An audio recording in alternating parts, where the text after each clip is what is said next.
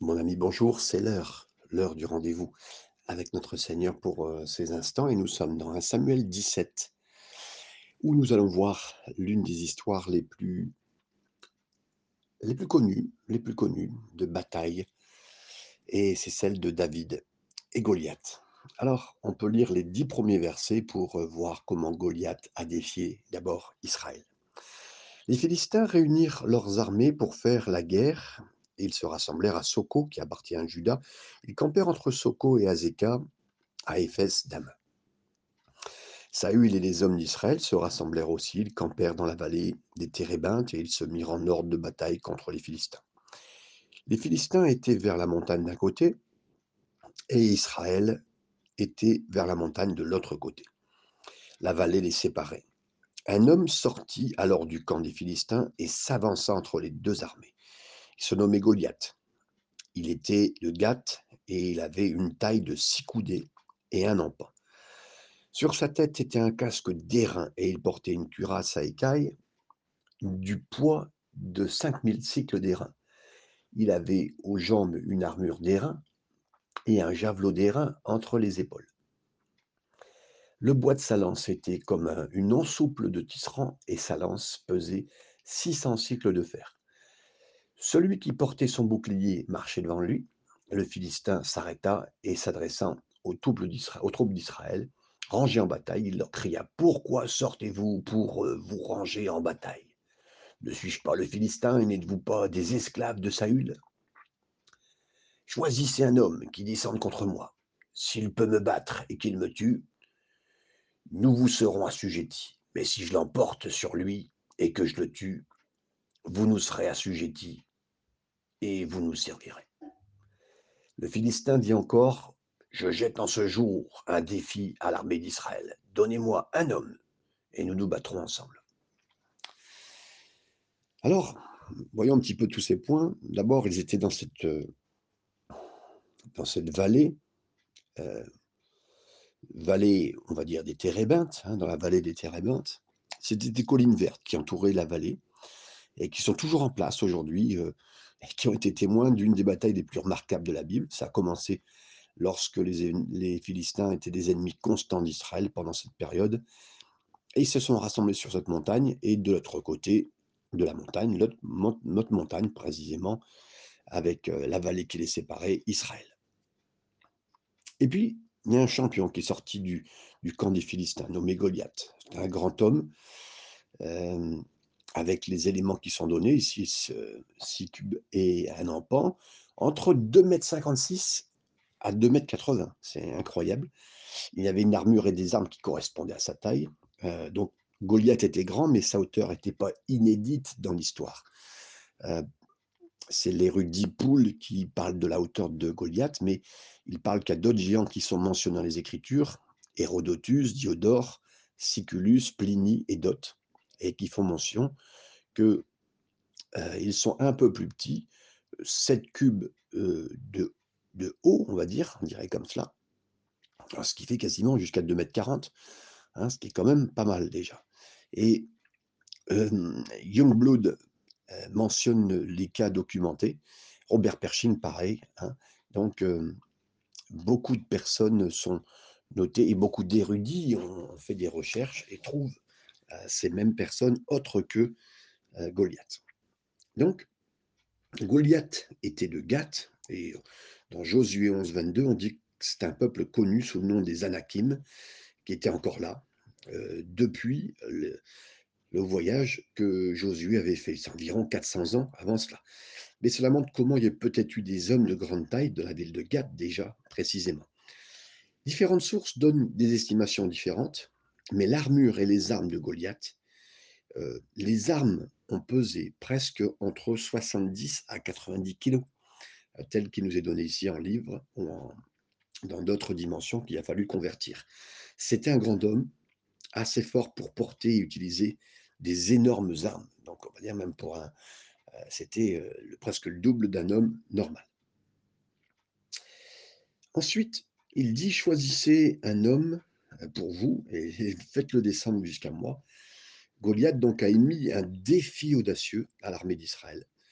Euh, Adam Clark, euh, l'érudit a dit que euh, le mot champion, ça vient du mot hébreu midman, euh, en fait, qui c'est un homme entre deux. Donnez-moi un homme qui est entre deux, c'est-à-dire l'idée qu'il agissait d'un homme qui se tenait entre les deux armées et qui s'est battu en tant que représentant de son armée. C'est ce qu'il voulait. On peut lire la suite, le verset 11. Saül et tout Israël entendirent ces paroles du Philistin et ils furent effrayés et saisis d'une grande crainte. Ah, la peur de Saül et de tout Israël. Alors, ils furent littéralement, c'est choqués et effrayés. Euh, c'était d'ailleurs l'intention de Goliath, exacte, de mettre, d'émettre un défi. Et la raison pour laquelle il est sorti avec un équipement de bataille complet, il a fait un défilé devant l'armée israélienne, parce qu'il a voulu vraiment consterner, effrayer euh, vraiment Israël. Et Goliath a vaincu déjà les Israéliens par la peur. Mes amis, c'est ça. Dans n'importe quel moment, il, est toujours utile de démoraliser votre adversaire, la personne qui est en face de vous, pour mettre la peur dans le cœur. Et tout d'abord, ça peut les empêcher d'abord de se battre avec vous. Parce que s'ils ont peur, ils ne voudront plus y aller. Et deuxièmement, s'il faut se battre, bah, ils se battront avec la peur au ventre, avec une appréhension, et ainsi de suite. Vos paroles font beaucoup de gagner de, batailles avant même qu'elles commencent. C'est une stratégie donc importante. C'est une stratégie importante de Goliath, mais avant tout, c'est une stratégie importante du diable. Dire beaucoup de choses, faire beaucoup d'apparats, en mettre plein la vue pour faire peur. Et la Bible dit que quand Saül a entendu ces mots, Saül avait une raison spéciale pour avoir peur de Goliath. Pourquoi? Parce que Goliath était le géant parmi les Philistins. Et là, qui est-ce qu'on a en face? Ben, On a Saül, qui était lui aussi une tête et des épaules plus grandes que les autres hommes d'Israël. Donc, comme le dit Samuel 9, verset 2. Donc, Saül était le choix logique de se débarrasser de Goliath. Et on peut s'attendre à ce que les autres aient même supposé en disant, OK, s'il y a bien quelqu'un qui à Goliath, c'est Saül, le roi Saül. Donc là, ils eurent honte et furent très effrayés, comme s'ils avaient déjà perdu la bataille. C'était l'état de Saül. Et pourtant, à une époque, était connu comme un dirigeant euh, militaire qui était féroce et qui avait réussi hein, dans 1 Samuel chapitre 14, verset 52. Mais c'est quand l'Esprit du, Seigneur est avec lui, pas avant que l'Esprit le quitte. Mais là, l'Esprit l'avait quitté, l'Esprit de l'Éternel l'avait quitté, et comme l'esprit avait quitté Saül, ben, son courage aussi était parti, mes amis. Alors, on arrive à la suite du verset 12 au verset 15. Or, David était fils de cet Éphratien de Bethléem de Juda, nommé Isaïe, qui avait huit fils et qui, du temps de Saül, était vieux, avancé en âge. Verset 12 à 15, hein, je vous ai dit. Les trois fils aînés d'Isaïe avaient suivi Saül à la guerre. Le premier-né de ces trois fils qui était parti pour la guerre s'appelait Eliab, le second Abinadab et le troisième Shama. David était le plus jeune. Et lorsque les trois aînés eurent suivi Saül, David s'en alla de chez Saül et revint à Bethléem pour faire paître les brebis de son père. D'abord, euh, David est de temps en temps revenu et est revenu de chez Saül pour nourrir les moutons, les, brebis de son père. Il semble que David ait appelé, était appelé au, palais, mais après, comme ses frères euh, ont été en guerre, il a dû revenir chez lui. Mais rappelez-vous, il a été au palais. Pourquoi? Il a été parce que l'esprit de Saül était affligé. C'était un esprit déplorable qui était sur Saül et il l'a aidé. Et donc, David était à ce moment-là au palais plusieurs fois, mais il est revenu. Il était plus jeune. David était plus jeune que les huit fils, hein, comme il est dit, les fils d'Isaïe. Et pourtant, comme le dit le psaume 89, verset 27, David a été appelé le premier-né. Ça démontrait que le premier-né, c'est un titre et un concept plus qu'une description de l'ordre de naissance. Hein. Par conséquent, Paul appelle Jésus premier-né sur toute la création, comme il le dit dans Colossiens chapitre 1 verset 15. Il n'essaie pas de dire que Jésus était créé en premier, hein, comme certains euh, Mormon, témoin de Jéhovah ou autres pourraient parler pour essayer de, de dire que Jésus n'est pas Dieu, n'est pas fils de Dieu. En tout cas, pas Dieu, parce que fils de Dieu, ils le disent pour euh, encore euh, continuer à parler de leur, euh, de leur fausse doctrine. Donc Jésus est, est- a été créé dès le début, dans le sens où incarné, il se contente de pointer la prominence et la prééminence de Jésus. Verset 16 à 21. Le Philistin s'avançait matin et soir et se présentait pendant quarante jours. Isaïe dit à David son fils, Prends pour ses frères cet effort de grains rôtis et ces dix pains, et cours au camp vers, tes frères. Porte aussi ces dix fromages au chef de leurs milliers. Tu verras si tes frères se portent bien, et tu m'en donneras des nouvelles sûres. Ils sont avec Saül et tous les hommes d'Israël dans la vallée des Térébintes faisant la guerre aux Philistins. David se leva de bon matin et laissa les brebis à un gardien, prit sa charge et partit comme Isaïe le lui avait ordonné. Lorsqu'il arriva au camp, l'armée était en marche pour se ranger en bataille et pousser les cris de guerre. Israël et les Philistins se formèrent en bataille, armée contre armée. Donc, il nous est dit d'abord que le Philistin s'est présenté pendant 40 jours. Jour après jour, Goliath se moquait et se moquait des armées d'Israël, les exposant, et surtout exposant sûrement le roi Saül, en disant que c'était des lâches. Le chiffre 40, euh, toujours cette réalité du, test, de l'épreuve dans la parole de Dieu.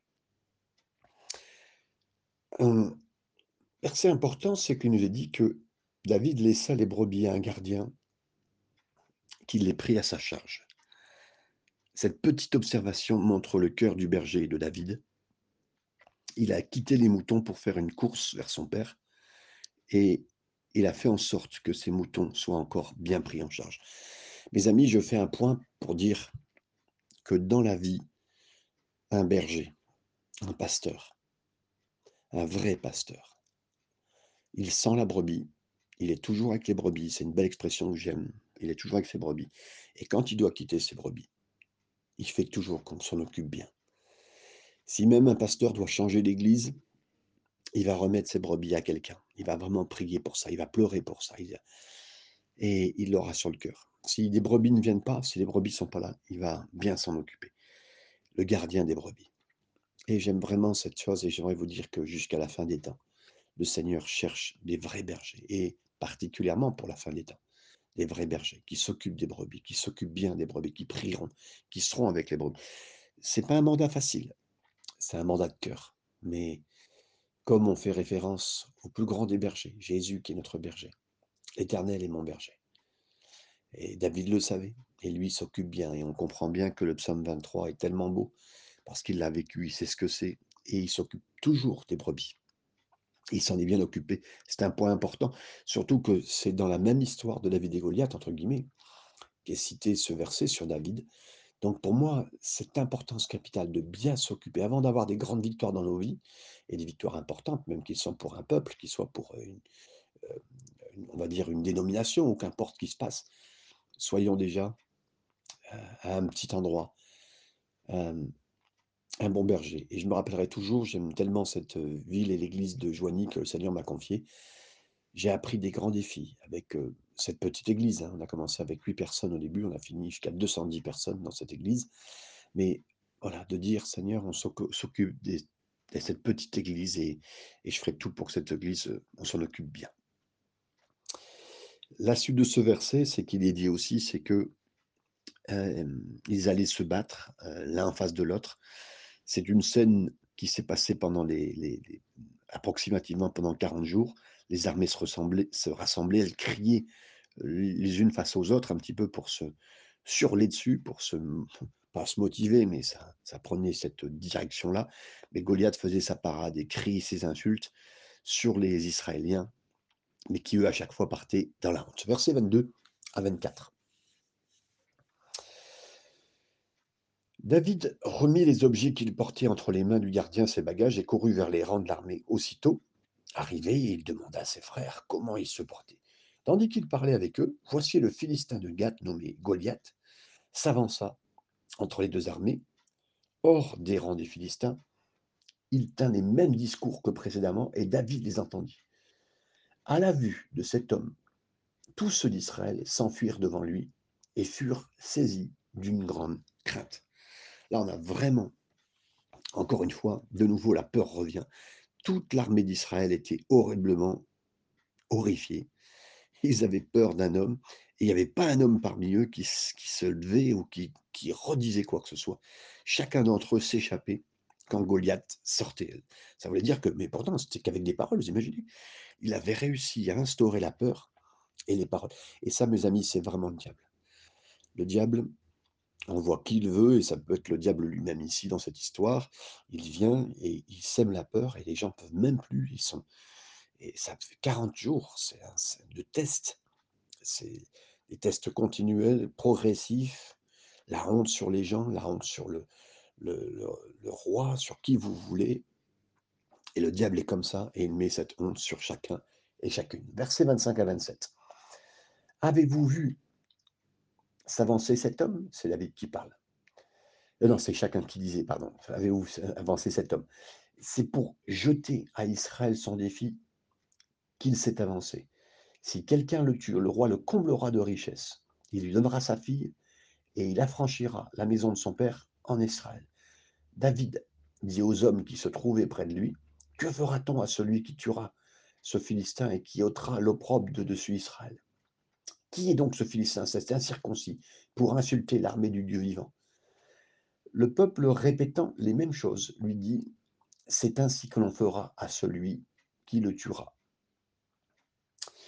D'abord, je note que, heureusement, David n'a pas assisté à ces 40 jours. Pourquoi? Parce que la seule fois où il l'entend, tout de suite, il laisse quelque part l'Esprit de Dieu qu'il a déjà loin, le prendre et l'amener et être son dirigeant. Et il ne laisse même pas le diable être le dirigeant, le Goliath être son dirigeant dans les paroles, dans la peur qu'il amène. Et Seigneur, nous ne voulons, et je parle à vous tous qui m'écoutez en cet instant, nous voulons seulement être, avoir peur de ton esprit. Et encore, si on parlait de la peur de ton esprit, a que ton esprit qui peut me faire peur, aucun autre esprit, c'est à toi que je me soumets. Donc, a personne qui parlera mal. Seigneur, tu es celui en qui j'ai confiance. Et je, vois David s'insurger contre les paroles de cet homme. et là, tous les hommes sont en train de nous parler que l'homme qui tuera Goliath, ben, le roi va l'enrichir. La situation était devenue tellement désespérée que le roi Saül devait offrir presque quelque chose pour corrompre et pour amener trois parts de récompense à celui qui gagnerait, qu'il vaincrait. Donc une récompense en espèces, des finances fortes.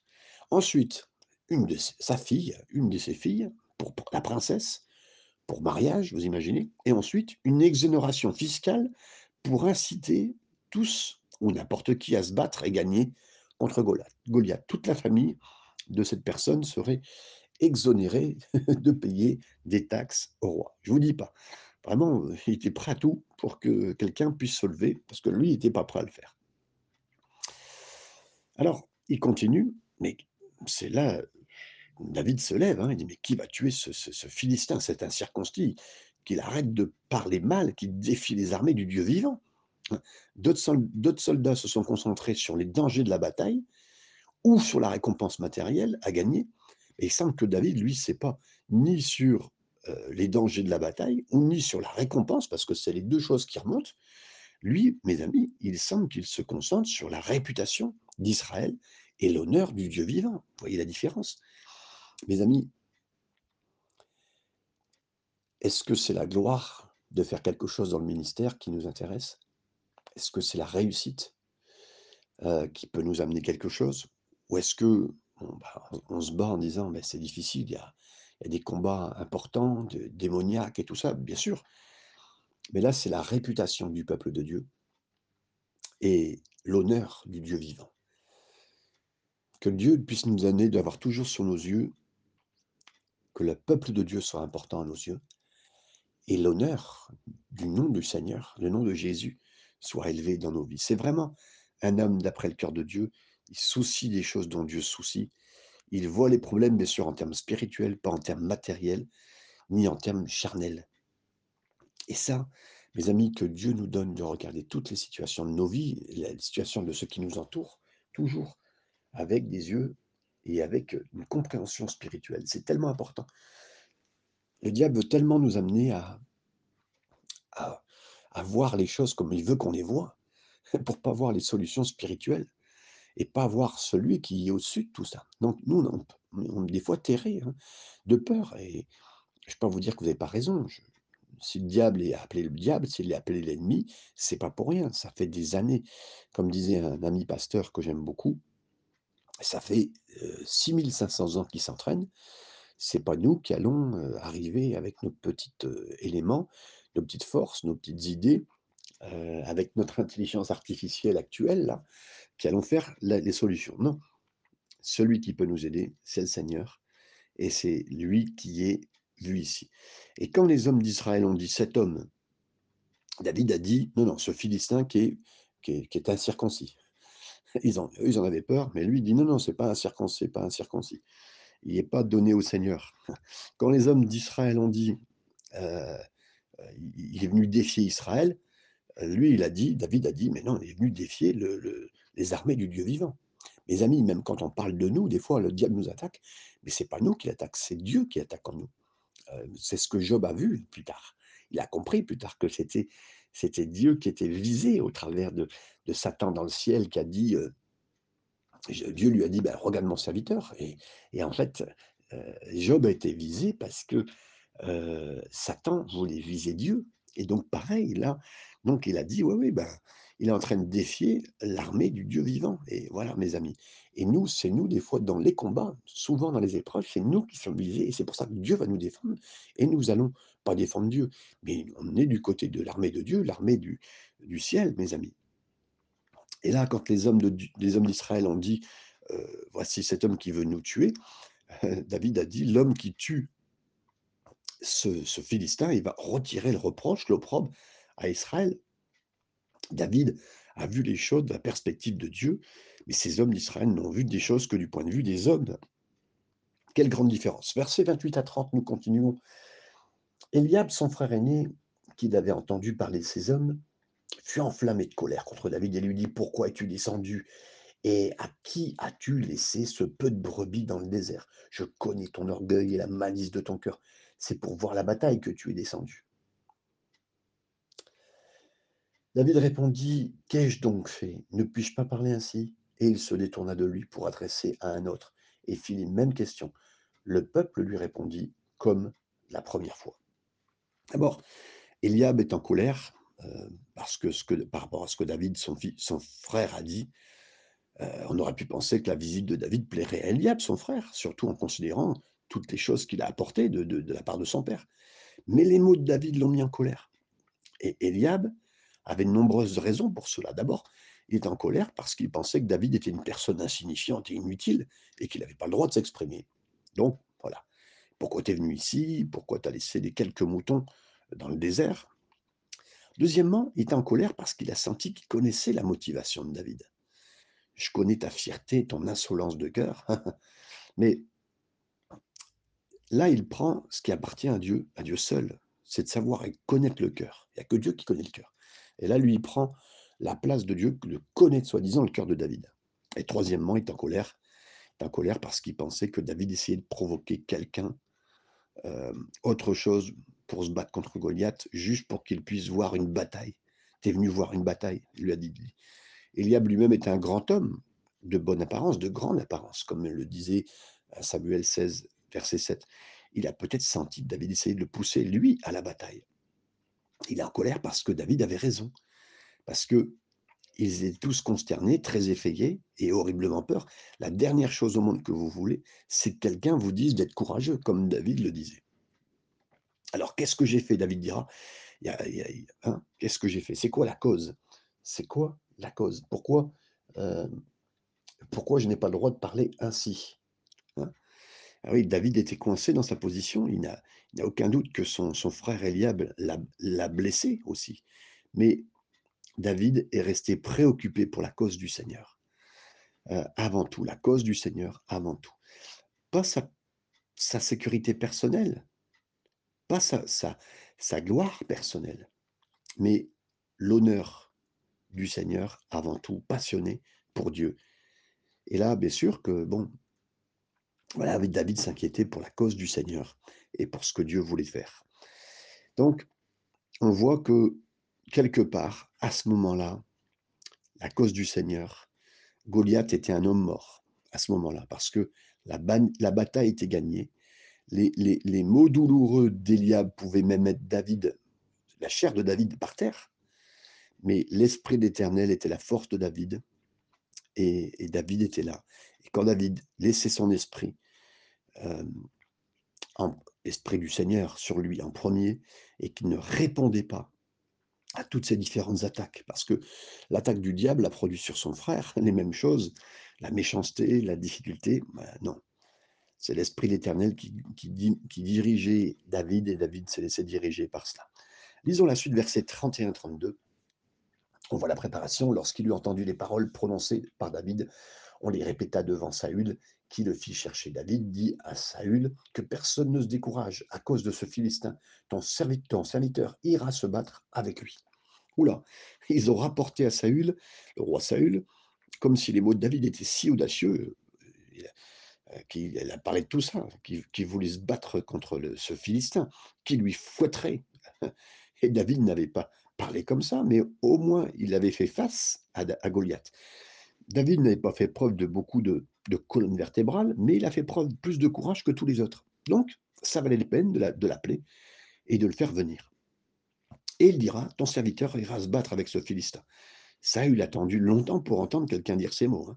Et maintenant, il entend de la bouche de ce garçon, ça semblait presque une blague un peu cruelle, mais la bonne nouvelle, c'est qu'au moins, il était là, même si c'était un petit berger.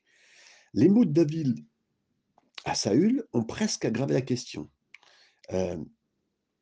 Et on dirait que tout le monde, calmez-vous, j'ai cette situation en contrôle.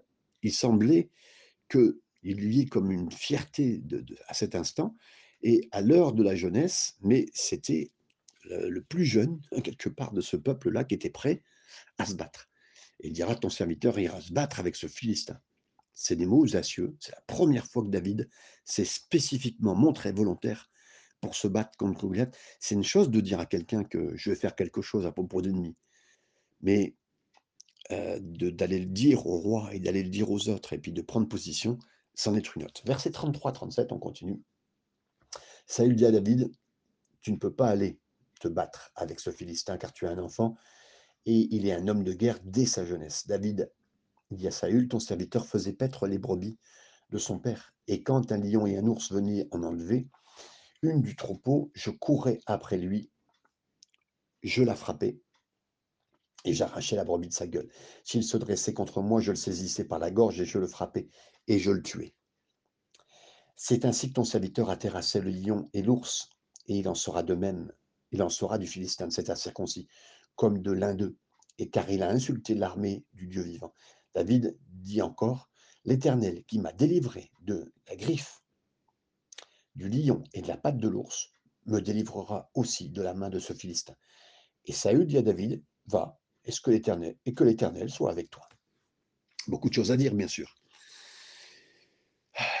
Saül dira, ben, t'es, t'es, pas capable, tu es un jeune. Saül pensait que David était disqualifié à cause de son âge, sa taille, son expérience, son inexpérience ça montre que Saül a regardé la bataille purement en termes naturels, en termes extérieurs. Et vraiment, cette histoire nous montre bien que nous aussi, celui qui est parti du camp de Dieu, euh, il ne doit pas regarder aux choses de cette terre, mais il doit regarder comme David, il doit regarder aux choses de Dieu, à l'armée, à l'armée de Dieu, au Dieu des armées. Et là, David lui dit, mais ton serviteur a tué déjà un lion, un ours. Dieu a préparé David. Il exerce mes mains au combat. Ne pensez pas que le combat qu'on est à faire aujourd'hui soit un nouveau combat. Non, non, il y a eu des petits combats dans lesquels le Seigneur nous a placés. On ne sera jamais placé devant un grand, un grand Goliath sans avoir été préparé à l'avance, même avec un ours ou avec un lion. C'est ce qui s'est passé. Ce petit berger, un lion a attaqué les agneaux et David a combattu le lion. Un ours était venu contre les moutons et David a battu contre, s'est battu contre l'ours. Tout le temps, Dieu a préparé David pour combattre Goliath. Combien de temps ça s'est préparé? Ben, toute sa vie jusqu'à ce jour. Et mes amis, le combat d'aujourd'hui, le Seigneur vous a préparé parce qu'il ne vous mettra pas dans un piège, dans quelque chose qui vous, qui vous brisera s'il ne vous a pas préparé à l'avance. Et c'est ce qui s'est passé. C'est un modèle de préparation de Dieu. Il nous appelle à être fidèles là où nous sommes et il utilise ensuite notre fidélité pour accomplir des choses plus grandes. Et si David avait eu peur du lion ou de l'ours, il n'aurait jamais été prêt à se battre contre Goliath. Mais il était fidèle et il le sera encore maintenant. Donc là, il a dit, oui, le Seigneur, euh, ton serviteur a, tué à la fois le lion et l'ours, mais ce, Philistin, ce non-circoncis, sera comme l'un d'eux. David augmente l'audace au fur et à mesure de l'histoire, que l'histoire grandit et progresse. Il dit que quelqu'un devait se battre contre Goliath, et ça serait une cause juste, mais maintenant il dit, voilà, ça sera moi, et c'est moi qui vais tuer Goliath. Waouh et après, il dit, si l'Éternel m'a délivré de la patte de l'ours et de la patte de, du lion, bah, il va me délivrer du ce Philistin. Ah bah, ce berger qui fait face au lion et aux ours, c'est une chose, mais David n'avait aucune idée euh, qu'il était formé pour, combattre un géant. Au milieu de préparation, on voit rarement comment Dieu va, va utiliser. Pourtant, à ce moment-là, David regarde en arrière et sait que le même Dieu qui l'a délivré, lui aussi, peut le faire. Savez, c'est pour ça que le Seigneur veut qu'on soit reconnaissant, qu'on regarde régulièrement notre passé et son intervention, pour savoir que la délivrance du passé est le signe de l'intervention du présent et de l'avenir. Et David savait que l'aide de Dieu, au-delà de la prophétie de son aide, serait là dans l'avenir. Verset 38 à 40, on continue. Saül fit mettre les vêtements David, il plaça sur sa tête un casque d'airain et le revêtit d'une cuirasse. David saignit l'épée de Saül par-dessus ses habits et voulut marcher, car il n'avait pas encore essayé, mais il dit à Saül, oh, ben, je ne puis pas marcher avec cette armure. Euh, je ne me suis pas accoutumé. Et il s'en débarrassa. Verset 40. Il prit en main son bâton, choisit dans le, dans le torrent cinq pierres polies, et les mit dans sa gypsière de berger et dans sa poche. Puis, sa fronde à la main, il s'avança contre les Philistins. Donc là, le roi Saül a habillé David avec son armure. Elle était toujours de la nature, de la chair, des os, dans les choses de cette terre qui sont extérieures. Il a pensé que si ce garçon devait se battre, il avait besoin d'une meilleure armure. Dans tout Israël, l'armure du roi, c'est la plus grande. Et David a dit, ben non, j'ai essayé de marcher, hein, je ne peux pas marcher, je ne suis pas habitué, je ne les ai pas testés, j'ai pas... Voilà. Saül a essayé de mettre son armure sur le roi, et ça n'a pas marché. Ça fonctionne jamais, mes amis, si on prend l'onction d'un autre, si on prend la vision d'un autre, quoi que ce soit. C'était trop grand. Et David ne pouvait pas bien bouger dans l'armure Saül. Il a aussi travaillé, essayé de marcher avec l'armure. Non, ça n'a pas fonctionné. Parce que David était en, forme spirituellement. Il fallait qu'il soit et reste dans, avec, avec la confiance dans le Seigneur. La technologie même militaire, la sagesse humaine ne gagnerait pas cette bataille. C'est le Dieu d'Israël qui gagnerait, l'Esprit du Seigneur. Et donc les gens essayent de se battre avec une autre personne dans une autre armure. Et ils voient Dieu faire quelque chose de merveilleux à travers quelqu'un d'autre. Ils essayent de copier sans vraiment en faire le leur. Mais le travail de Dieu n'est jamais de cette manière-là. C'est toujours avec vous, c'est par vous, avec vos forces et la force que le Seigneur vous a donnée que le Seigneur réussira. Donc, je ne peux pas marcher avec ça. Et puis, c'était pas familier. Il était familier avec l'intervention du Seigneur et l'œuvre du Seigneur, mais pas ça. Et donc, il a fait cet exercice. Il a dit, Seigneur, c'est avec toi que je veux faire ces choses. Mes amis, je vais arrêter parce que si je veux faire tout ce chapitre, je ne voudrais pas euh, dépasser trop et je fais donc un supplément pour ceux qui voudront l'écouter euh, demain ou ceux qui voudront l'écouter tout de suite pourront faire ce qu'ils veulent. Que le Seigneur vous bénisse dans tous ces moments.